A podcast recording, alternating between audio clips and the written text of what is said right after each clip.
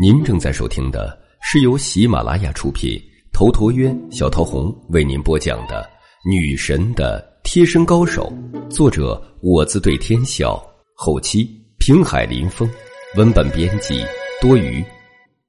第四十七集，老子能一打三十。这一二十个混混全部拿了钢管，还是很有威势的。苏晴在陈阳后面见了这阵仗，立刻吓得脸色煞白。他虽然知道陈阳很厉害，但是此时此刻还是觉得陈阳会寡不敌众啊。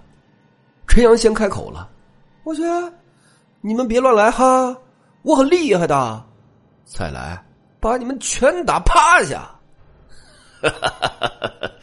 这一众混混听着陈阳这外强中干的话，不由得感到好笑。其实陈阳是外强，里边也强，但众人就觉得这家伙心虚了。齐东来不屑的看了一眼陈阳，嘿嘿，你以为你是叶问呐？一个可以打十个？哼，我不是叶问，我比叶问还厉害，因为我能打你们二十个。这他妈哪儿来的二逼呀？哈 哈齐东来不由笑了，顿了顿，眼神阴沉下去。给我打！他一声令下，众混混钢管是扬的老高，齐齐扑了上来。这一下当真是要将陈阳乱棍打死其中。苏晴不由得吓得闭上了眼，脑袋里是一片空白。陈阳却是冷冷一笑，他突然出手了。这些混混们的动作在陈阳眼里实在是太慢了。他怪叫了一声：“阿达！”接连出手，一瞬间踢出了三十六腿。这三十六腿可是有些名堂的，乃是北派武术界中的三十六路弹腿。弹腿一出，神鬼见愁。陈阳这腿踢得比那佛山无影脚还快，只一瞬间，哀呼连连，十来个混混便飞了出去。剩下的混混还没搞清楚怎么回事呢，还是冲了上来。陈阳模仿甄子丹打小日本的动作，来一个干掉一个，来两个干掉一双。他出手的速度快到了极限，这些小混混们根本就看不清。这时候，苏晴也睁开了眼眸，他立刻就看见陈阳大展神威的这一幕，还有那江雨晨更是看傻了一般，他眼里泛着小星星。我靠，比李小龙还猛啊！便在这时，最后两名混混钢管抡来，陈阳一掌切中他的手脉，钢管掉地。陈阳潇洒的接住钢管，然后一钢管打在他额头上，这家伙嗷的一声，立刻头破血流，哀呼后退。陈阳下手很有轻重，没伤到他的头颅，不过是皮外伤而已。另一个混混钢管抡来。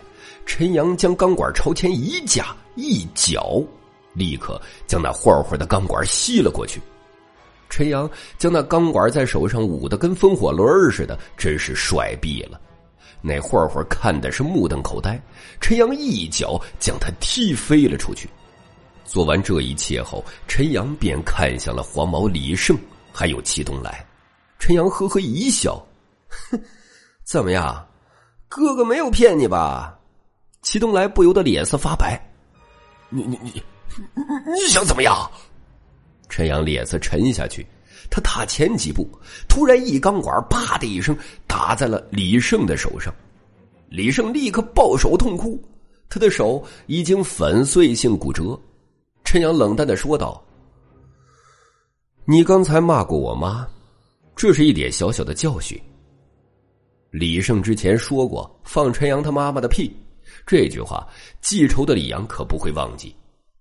陈阳虽然不知道自己的母亲是什么样子，但是却不允许外人侮辱。陈阳下手绝对不是嘻嘻哈哈的，他是个睚眦必报的人。齐东来不由得更加害怕。陈阳淡冷一笑：“他骂我妈一句，残废了一只手，你又要睡我女人，又要揍死我。”你说你该得到什么教训？齐东来只差没哭出来了。他知道眼前的陈阳看起来像个二逼，但下手却是毒辣。他忍不住哀求：“哥，哥，是我瞎了狗眼，你不要跟我一般见识。”哎，陈阳，算了，我们走吧。苏晴害怕陈阳再度惹出事儿来去坐牢，于是上前来拉陈阳。陈阳淡淡的看了苏晴一眼：“我自有分寸。”这话带着一丝的威严。苏晴呆了一呆，便也就知道这种时候自己一个女人实在不适合说话，她便退到了一边。陈阳又对齐东来笑眯眯的说道：“本来以我的性子，今天至少挖了你双眼，让你长点记性。不过看你认错态度还不错，这样吧，你就给我赔点精神损失费，这事儿就算了。”啊，应该的，应该的，哥哥，你你你说个数，我也不欺负你，你就随随便便给个一百万吧，是人民币哦，不是日元。齐东来刚松了一口气，一听这话，立刻哭丧起了脸。哥，我我我实在没有这么多钱呐，那就没有办法了。来来来。今天我就废了你两只手，一双爪子。他说完，就抡起钢管要来废齐东来的手。齐东来吓得是屁滚尿流，突然就一下跪了下去：“爷，爷呀，不要不要，我去给你筹钱，我我我去筹钱。” 你看你就是这么贱，早点答应不就好了吗？齐东来是欲哭无泪。不过这货眼底藏了一丝微不可察的阴毒。随后，齐东来就站了起来，小心翼翼的说道：“小爷，我手头上的确是没有这么多钱，我必须去找我大哥借。您能给我一点时间筹钱吗？”“好，这样啊。我是个通情达理的人，给你十个小时时间，明天早上八点把钱筹到。”怎么样？齐东来微微意外，没想到陈阳居然这么好说话。没问题，你把我号码记一下，顺便把你身份证给我。你要是耍赖，我就去你家找你。齐东来连声应了，他现在只想快点摆脱陈阳这个魔鬼。陈阳将号码报给了齐东来，并且督促齐东来用手机记一下。随后又将齐东来的身份证没收了。如此之后，才挥挥手放齐东来一伙人离去。那江雨辰本来还想跟陈阳来个友谊赛，但是看陈阳这么凶神恶煞，也是有些害怕，最后依依不舍的走了。这伙人来得快，去的也快。待他们走后，陈阳便对苏晴说道：“咱们回去吧。”苏晴心中是满腹疑问，不过这时候也不好多说，就和陈阳一起先上了车。随后，陈阳启动车子，车子很快开出了酒吧一条街。这时候已经是晚上十点了，漫天繁星，两边路灯明亮。苏晴忍不住问陈阳：“陈阳，我不太明白。”你为什么要那混混一百万？他肯定是没有那么多钱的。再说了，我们也不缺钱呢。咱们来酒吧一条街是想考察和开酒吧的。这些混混虽然你不怕，可他们就像钉子一样，再小的钉子也会扎到脚。这世上，唯女子与小人不能得罪，你何必呢？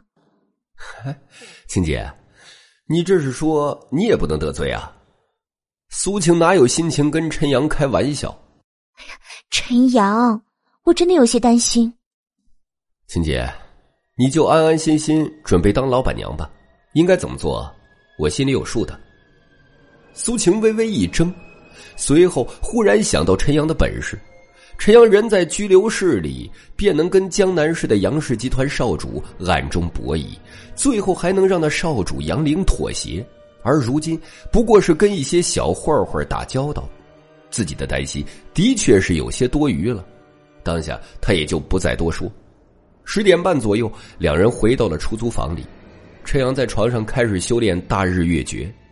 陈阳早已是化境巅峰，离那陆地真仙之境只有一步之遥。他一直都想突破这一层，进入陆地真仙，但这几年来，他不知道到底是差了哪一步，怎么都是没有进展。今夜，陈阳一直运转大日月诀，心头是一片宁静，气血恢复到了最强盛的状态。但是对于陆地真仙之境，还是没有任何进展和突破。这陆地真仙和化境巅峰看起来只有一层膜，但这是鲤鱼跃龙门的区别。没越过龙门，化境巅峰再厉害都是凡人，而只有越过龙门，成为金丹期的高手，如此才算是陆地真仙。仙凡只在一念之间。陈阳。一直修炼到凌晨三点，还是没有进展。他也不着急，知道修为到了这个程度，欲速则不达，于是便到了卫生间里洗澡。洗完澡后，重新倒头就睡。第二天早上七点，陈阳的手机响了，是祁东来打来的。陈阳眼睛没睁开，便从床头将手机摸索出来接通。祁东来那边很是客气的说道：“哎，杨哥。”没打扰到您休息吧？这货喊陈阳也算是一天三个称呼了，最后还是觉得喊杨哥亲切。陈阳打了个哈欠，啊，睡觉被你吵醒，你说打扰没啊？怎么样，钱筹集好了吗？如果筹集好了，我还是会原谅你的打扰的。那边齐东来不由语塞，他犹疑了半晌。呃，杨哥，我大哥想跟你讲两句话。陈阳还没说什么，那边便传来一个豪放的男人声音，那声音大大咧咧的，是陈老弟吧？陈阳坐起来，懒洋洋的。你是祁东来的大哥吧？是不是把钱给我准备好了？没有钱，我没有兴趣跟你聊天的。那大哥微微一怔，随后大笑，呃。陈老弟果然是个痛快人啊，我喜欢。钱不是问题，这样吧，今天中午我在鸿运酒楼里摆桌酒席，就等老弟你来喝酒拿钱。好啊，没问题。本集已经播讲完毕，感谢您的收听。喜欢请订阅此专辑，更多精彩内容，喜马拉雅搜索“头陀渊讲故事”。谢谢。